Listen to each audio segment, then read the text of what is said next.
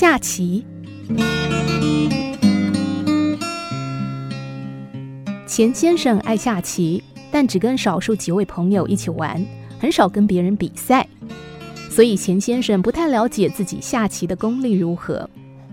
有一次，他到苏州去拜访朋友，在朋友家看到一位白衣人和朋友在下棋，他坐在一旁观看，发现那位白衣人经常下错棋。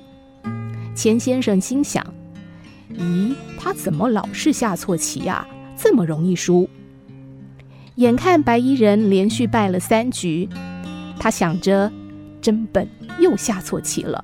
如果是我的话，绝对不会那么下。”太可惜了。白衣人看到钱先生很想下棋的样子，就邀请他下一盘。老兄，看来你有点技痒的样子，来下盘如何？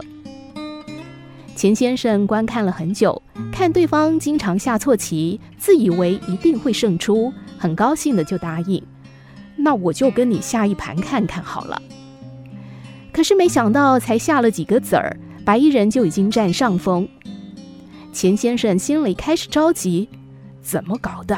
我一再下错棋。眼看全局才下了一半，钱先生已经陷入困境。哎呀，我怎么又下错棋了呢？他知道大势已去，不得不提早认输。但是钱先生实在不相信自己会败给白衣人。刚才看了半天，明知道他的棋技很平常，我怎么会输给他呢？他认为是自己的运气不好，于是要求再下三局。结果三局下来，钱先生虽然用尽全力，却仍然每局都输。惭愧，惭愧啊！钱先生感到非常尴尬，承认失败，同时心想。刚才观棋的时候，分明看到这白衣人不行，可是，一与他交手，我却一再输给他。钱先生觉得很奇怪，回家之后反省了很久，才恍然大悟。唉，看来我是眼高手低，看别人都不行，等到自己动手，才知道自己也不怎么样啊。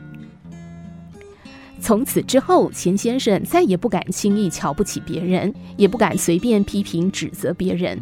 在别人下棋的时候，他总会虚心研究，从别人的错误当中汲取教训。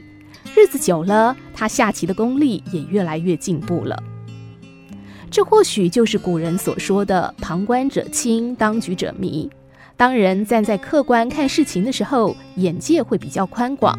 当身在局中时，因为受到压力的影响而使自己的眼界变小了。